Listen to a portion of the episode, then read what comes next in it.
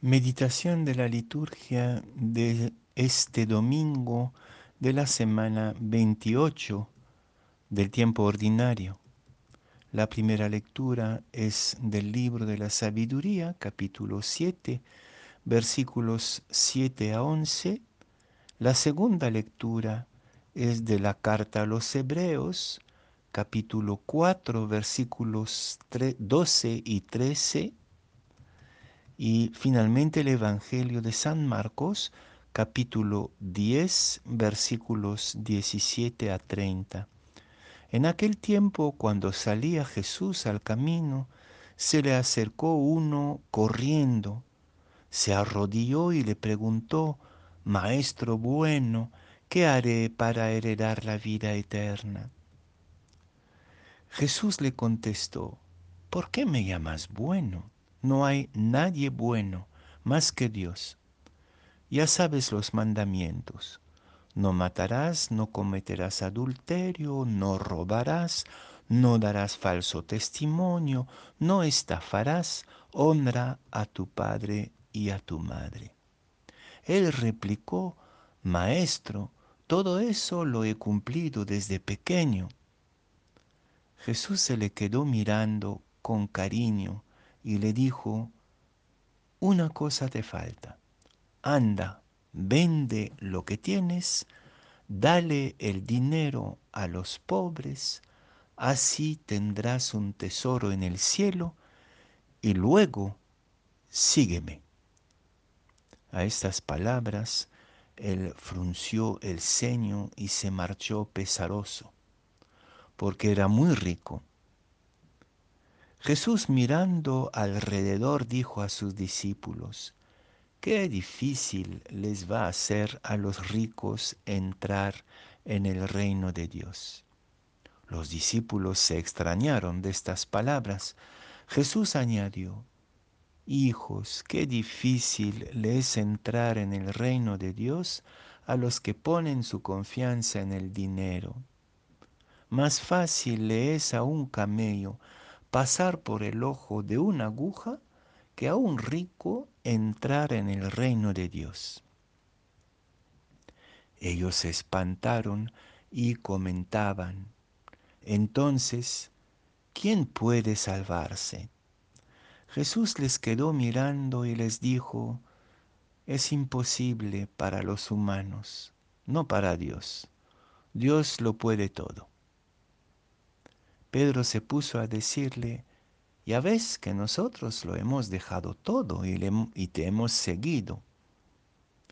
Jesús dijo, les aseguro que quien deja casa o hermanos o hermanas o madre o padre o hijos o tierras por mí y por el Evangelio, recibirá ahora en este mundo, en este tiempo, cien veces más casas y hermanos y hermanas y madres y, e, e hijos y tierras, con persecuciones, y en la edad futura vida eterna.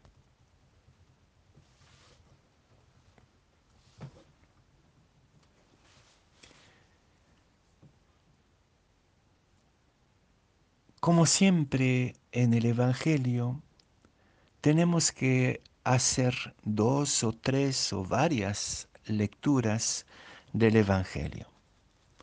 Hay una primera lectura evidente y que a veces nos molesta y que quisiéramos no escuchar. Pues es que el dinero en abundancia y el apego al dinero y poner su seguridad en el dinero es incompatible con la aventura del reino. Eso sí está clarísimo, es imposible. No puede pasar el camello por el agujero. Pero si somos sinceros, aunque no tengamos mucho dinero, como por ejemplo Pedro, que se enorgullece, eh, enorgullece de haberlo dejado todo, pero no tenía gran cosa, francamente. ¿no? Eh, aun si no tenemos mucho dinero, podemos tener mentalidad de ricachón. Es decir, poner nuestras seguridades en cosas externas, en nuestro cumplimiento de la ley. Por ejemplo, este hombre bueno, en el fondo es un hombre bueno si ha cumplido con todas las normas de la ley, pone su confianza en el cumplimiento de las normas. Pero si lo miramos un poco de cerca, pues ¿quién de nosotros no podría responder lo mismo que el interlocutor de Jesús? ¿ya? No matarás, no cometerás adulterio, no robarás, no darás falso testimonio. Bueno, todas estas normas de los mandamientos, bueno, más o menos todos nosotros los hemos asumido, hemos cumplido con todo esto. No es tan difícil a diario no matar, no cometer adulterio. Bueno, puede haber tentaciones, puede haber tropiezos, pero grosso modo podríamos decir con el joven rico, maestro, todo eso lo he cumplido desde pequeño. Y aquí entonces pasamos a otro nivel. No se trata de asegurar tu vida, sino de arriesgar tu vida. Ahí está toda la diferencia.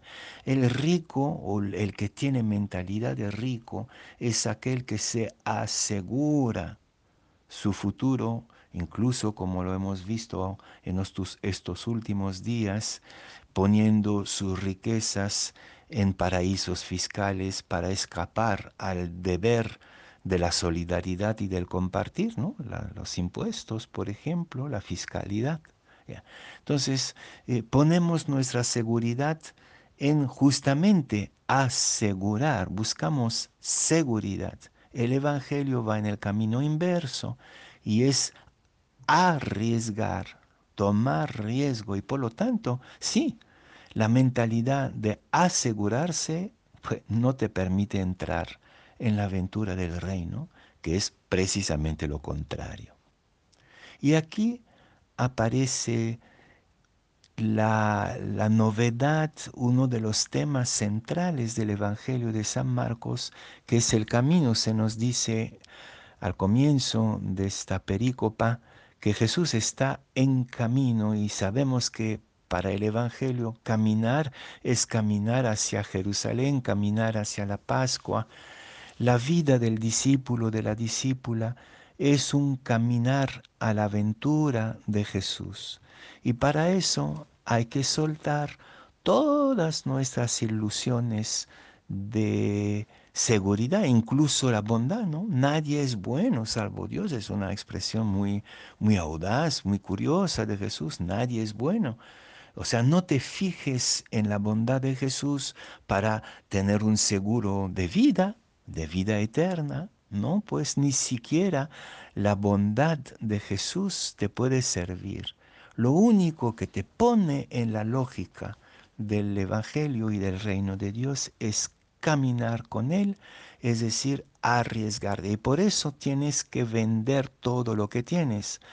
Es decir, salir de tu obsesión de seguridades, de tus miedos de arriesgar, Véndelo todo, dalo a los pobres, no solamente lo poquito que tienes. No sé si, si Pedro y los doce dieron sus miserias a los pobres cuando se fueron, no se dice eso, ¿no? Pero suelta toda seguridad, dalos, dala, da tus seguridades materiales, tus seguros a los más expuestos y vulnerables y tú empiezas a caminar en la aventura de una confianza ciega en este quien te ama, porque esa es también una de las bellezas de este Evangelio en la versión de San Marcos, es que Jesús miró a su interlocutor, lo amó y le hizo una propuesta. No quisiera terminar eh, sin comentar esta expresión ambigua y que muchas veces es polémica entre nosotros, es imposible para los humanos salvarse, ¿ya? Pero sí es posible para Dios. Uh, ya nos hemos librado de una catástrofe, ¿no? Bueno, yo creo que ahí hay dos cosas. La primera es que uno no puede salvarse por sus propios méritos. Imposible, nadie es bueno. Aunque tú cumplas con todas las normas de la ley, esto no te garantiza la salvación. Creo que eso es bien importante, tomar conciencia que no hay ningún seguro de vida eterna, que no hay ningún pase para el reino de Dios. Es imposible para los humanos. Pero si todo es posible para Dios, ah, felizmente Dios tiene una varita mágica que puede resolver lo que nosotros somos incapaces de resolver. Y muchas veces interpretamos así la, la frase de Jesús, pero creo que eso no es correcto, porque no pudo salvar al joven rico, ni Dios, ¿no es cierto? No es un papá bonachón que va a arreglar tus problemas que tú no, los problemas que tú no puedes resolver. No. Dios es capaz de incitar y de inspirar por su espíritu esta aventura. Es capaz de poner en mi corazón y en tu corazón el deseo de arriesgarlo todo en el amor, en esta mirada de Jesús. Y yo personalmente pienso que el joven rico después habrá pensado mucho y que el Espíritu Santo habrá movido su corazón para que poco a poco pueda arriesgarlo todo por el amor. Pedro en su discusión con Jesús sigue con mentalidad de rico por si acaso. Y yo y nosotros que hemos dejado todo, ¿qué seguro tenemos? ¿no? ¿Tenemos un seguro más, más seguro que los otros? Y Jesús dice, bueno, esta intemperie del amor va a ser para ustedes sus casas, sus hermanos, sus hermanas, sus madres e hijos y tierras. O sea que no les promete seguridades, persecuciones. O sea, va a reemplazar las persecuciones, el riesgo del amor, el riesgo de la aventura del reino, va a reemplazar sus afanes de seguridades. Y en el fondo la vida eterna para Jesús es soltar nuestra lógica de seguridad y entrar en la aventura siempre arriesgada del amor y especialmente del amor a los más pobres.